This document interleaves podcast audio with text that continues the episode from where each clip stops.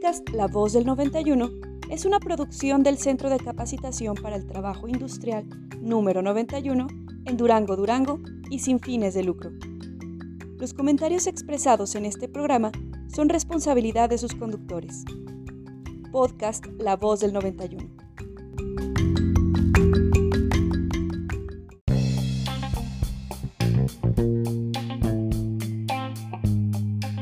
La Voz del 91 un espacio para explorar y charlar sobre temas que sabemos llamarán tu atención. Bienvenidos comunidad del Secati 91, bienvenidos a una emisión más de La Voz del 91, La Voz del 91.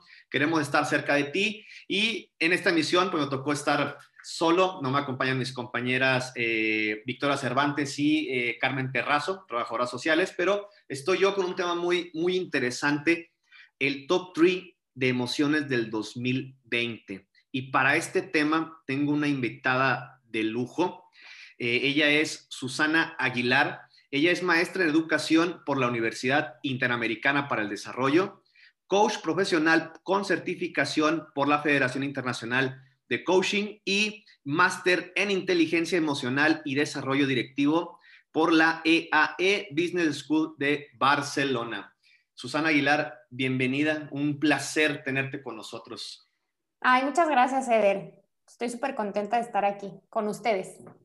Gracias, eh, Susana. Bueno, el, top 3 de emociones del 2020.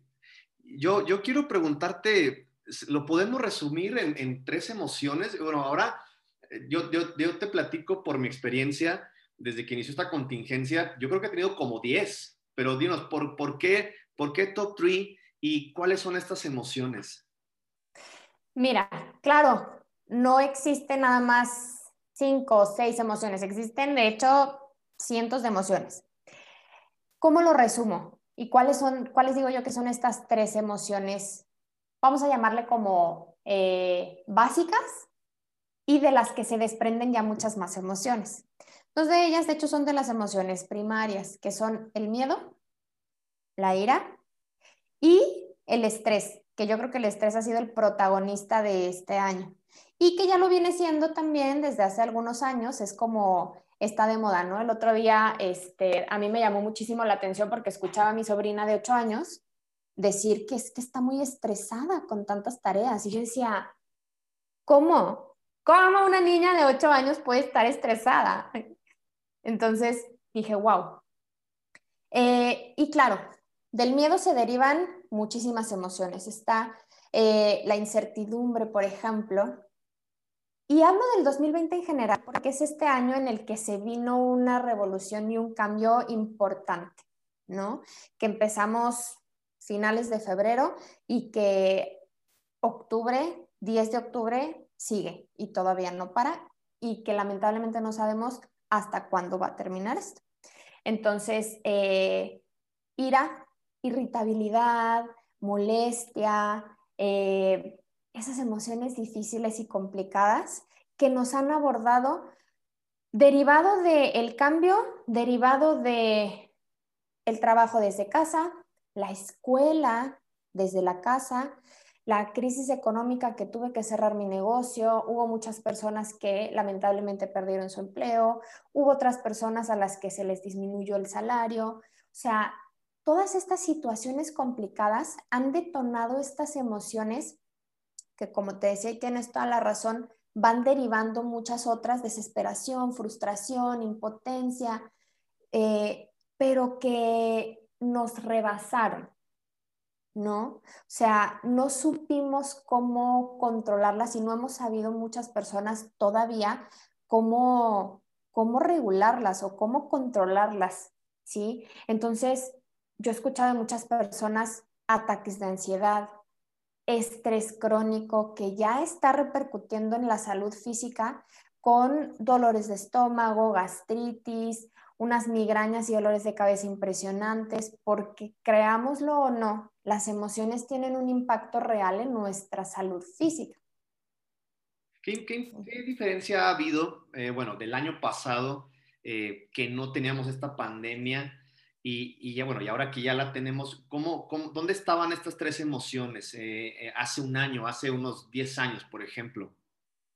Las emociones las hemos tenido siempre, ¿sí? Todas las emociones han sido parte de nuestra vida desde hace millones de años, desde que tenemos nuestro cerebro más primitivo, que es el cerebro reptiliano, tanto el miedo como la ira, ¿sí? ¿Qué pasa? Los seres humanos necesitamos sentir seguridad porque es una de las necesidades básicas que tenemos todos, ¿sí? En nuestra idea es eh, tener la seguridad de que yo controlo mis cosas, mi tiempo, yo decido cuándo voy, cuándo no. Cuando llega esta pandemia y nos quita esa seguridad y se vuelve todo incertidumbre y nos quitan hasta cierto punto esta libertad, es que esas emociones que sí siempre hemos tenido, hace cuenta que crecieron. ¿Sabes? No es que no las hayamos tenido, es que era un poco más fácil eh, mantenerlas en un equilibrio. Ahorita este cambio fue una desestabilidad, este, ¿cómo se dice? Un desequilibrio total y entonces estas crecen y son las que experimentamos con más frecuencia en nuestros días. A ver, entonces hablamos de, miedo, hablamos de ira y la, la, tercera podemos decir que fue incertidumbre. El estrés. El estrés. Ok, Susana, ¿cómo podemos, bueno, de, estas tres emociones, bajarle una rayita a, esta, a, esto que sentimos, a esta irritabilidad, a este, a este miedo, a este estrés? ¿Cómo, cómo regularlo? Ahí está la cosa. Ahí está precisamente el meollo del asunto. Mira, cuando nosotros experimentamos cambio, o sea, y las crisis que en este momento estamos hablando de una crisis económica, de una crisis emocional, siempre las hemos tenido en nuestra vida. Desde que nacemos, cuando pasamos a la preadolescencia y luego a la adolescencia, cuando te casas, o sea, siempre estamos en constante cambio. De hecho, el cambio es parte de la vida. ¿sí? Si te fijas y te vas a la historia, las cosas evolucionan, cambian y, y la naturaleza, animales, eh, como los seres humanos, ¿no? La cosa es que los seres humanos estamos tan enrolados y que, a ver, mm, déjame encontrar una palabra, como muy ensimismados y muy arrogantes, ¿sabes? En decir, bueno, yo controlo todo, yo tengo todo bajo control.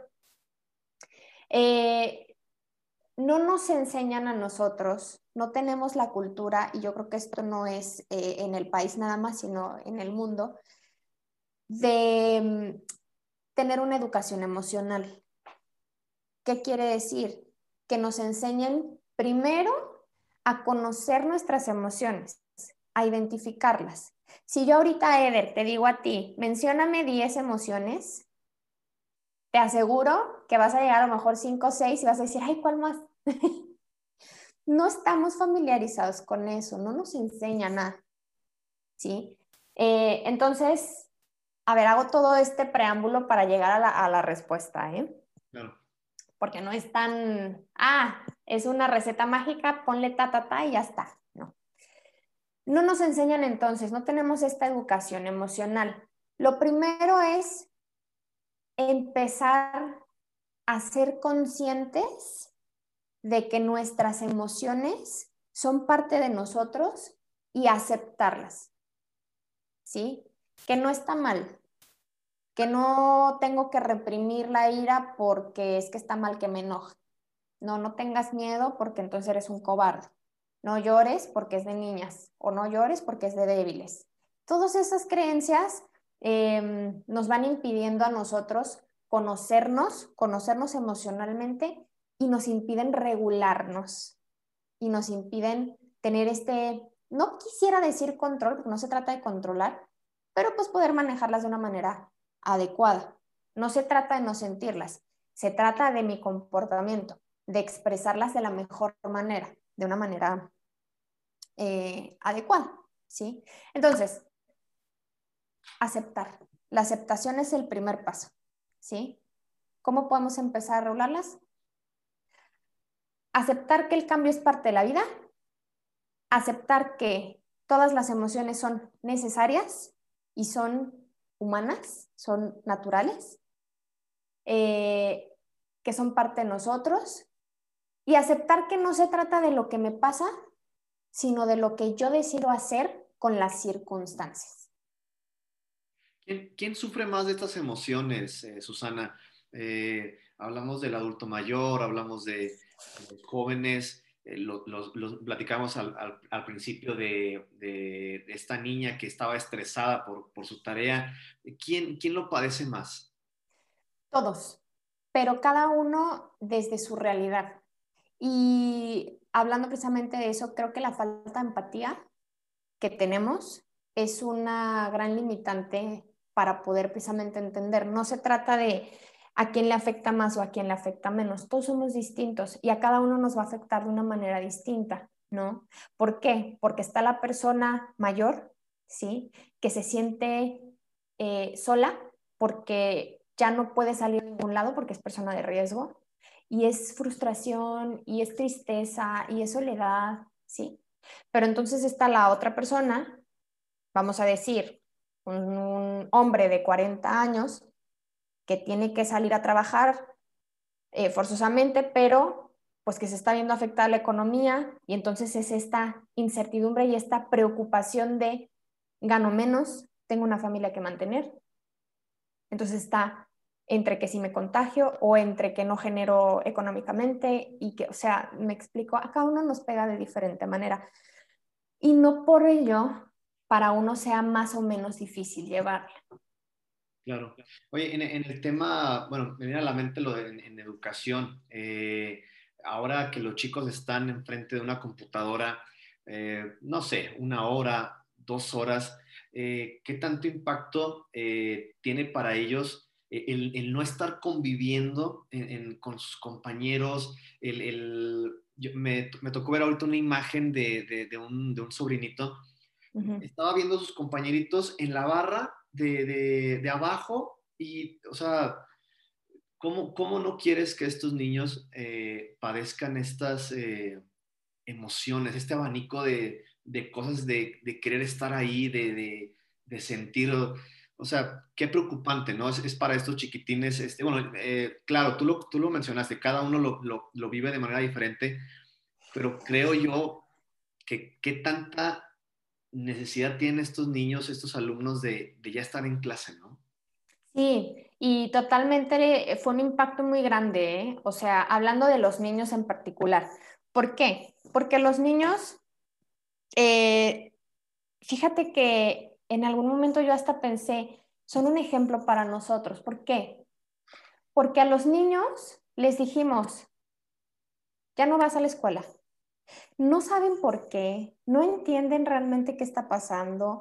O sea, para ellos no es algo válido, ¿sabes? Nosotros decimos, bueno, para que no nos contagiemos y este, para evitar el contagio masivo y la saturación en los centros de salud. O sea, comprendemos, ellos no. Y los encerramos de igual manera. ¿no?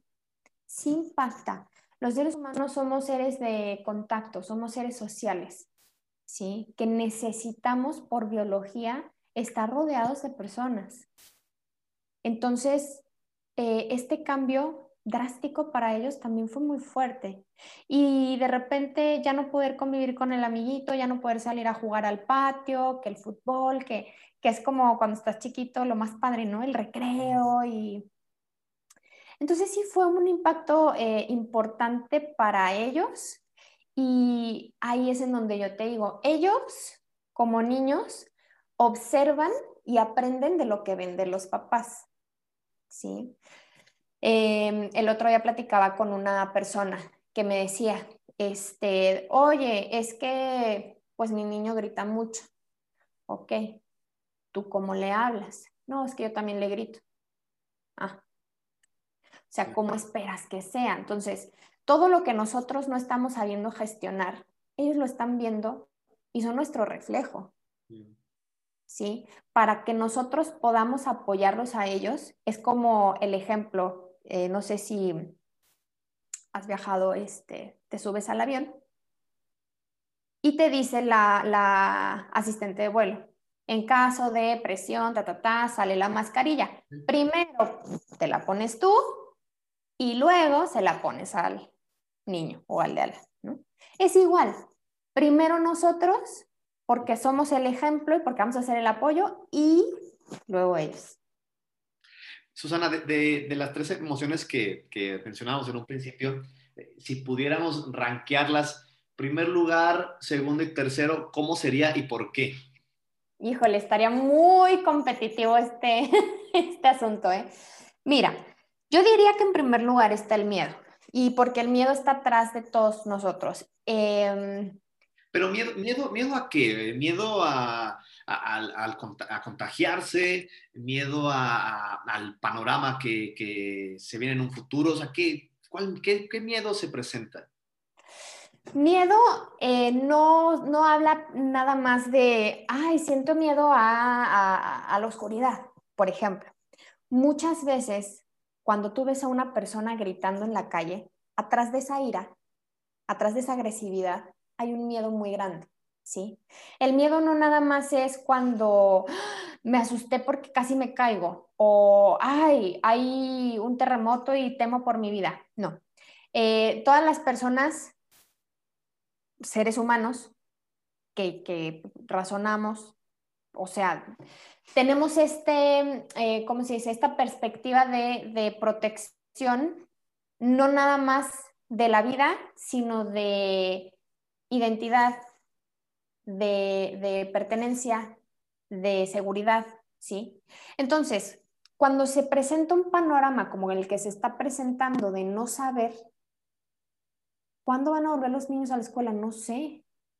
El no sentir esa seguridad y ese control genera un miedo que podemos enmascarar con, con ira o que podemos disfrazar de cualquier otra emoción, pero que en el fondo es miedo. Tú ya dijiste, ahorita pues el segundo lugar se lo lleva la ira.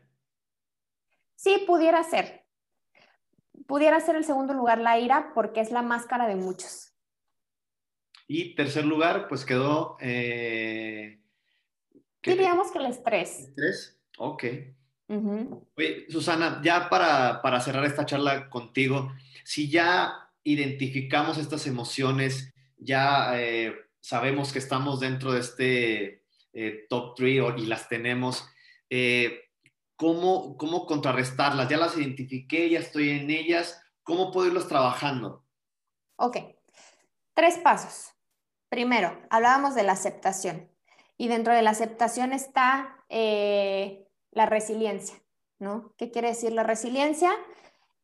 O sea, cuando viene la circunstancia difícil, ser capaz de seguir, o sea, que no me invada precisamente estas emociones y quedarme paralizado. Que no me frene, ¿no? Que no me frene mi, trabajo, mi actividad, lo que estoy haciendo. Exactamente, es como esta capacidad de rebotar después de la caída, ¿sí? ¿Qué tiene que ver con la resiliencia? Acepta, bueno, aceptación, resiliencia. Yo puedo hacerme o puedo ver las cosas de dos maneras, ¿sí? Uno, preguntarme, ¿por qué está pasando esto? ¿Por qué a mí? ¿Por qué ahorita? Y echarle la culpa a la situación, ¿no? Es que por culpa de la pandemia ya no pude hacer no sé qué y ya me pasó esto, ¿no? O está verlo desde el aprendizaje. Ok, esto es y es, y no va a haber poder humano que lo pueda cambiar. Y ya llevamos nueve meses así, ¿no? Entonces, en lugar de preguntar por qué a mí, ¿para qué? ¿Para qué me está pasando esto? ¿Y qué puedo aprender? ¿Y cómo me puedo reinventar? ¿Sí? Fíjate que ayer hacía una charla con uno de mis ex compañeros este, del máster.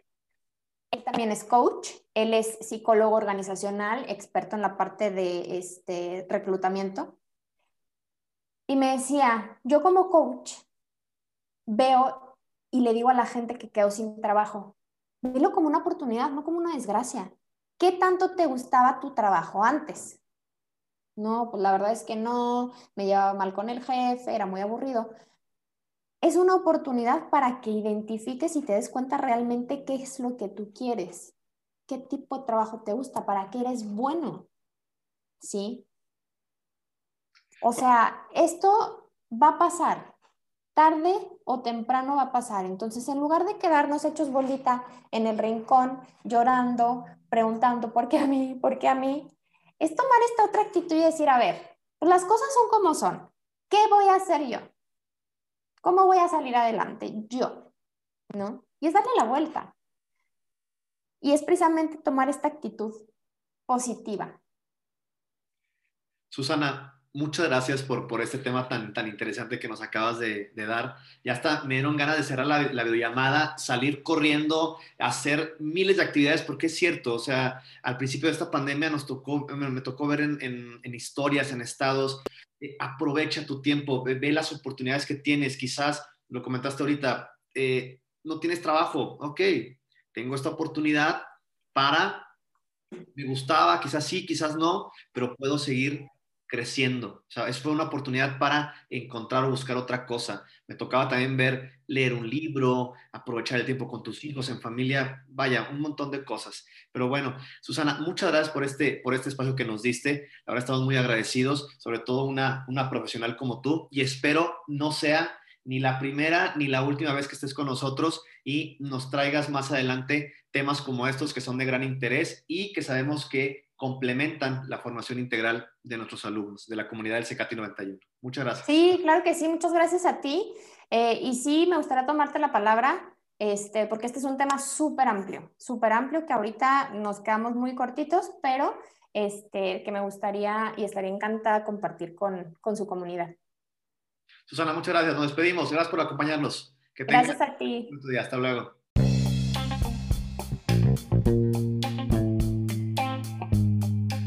La Voz del 91, un espacio para explorar y charlar sobre temas que sabemos llamarán tu atención.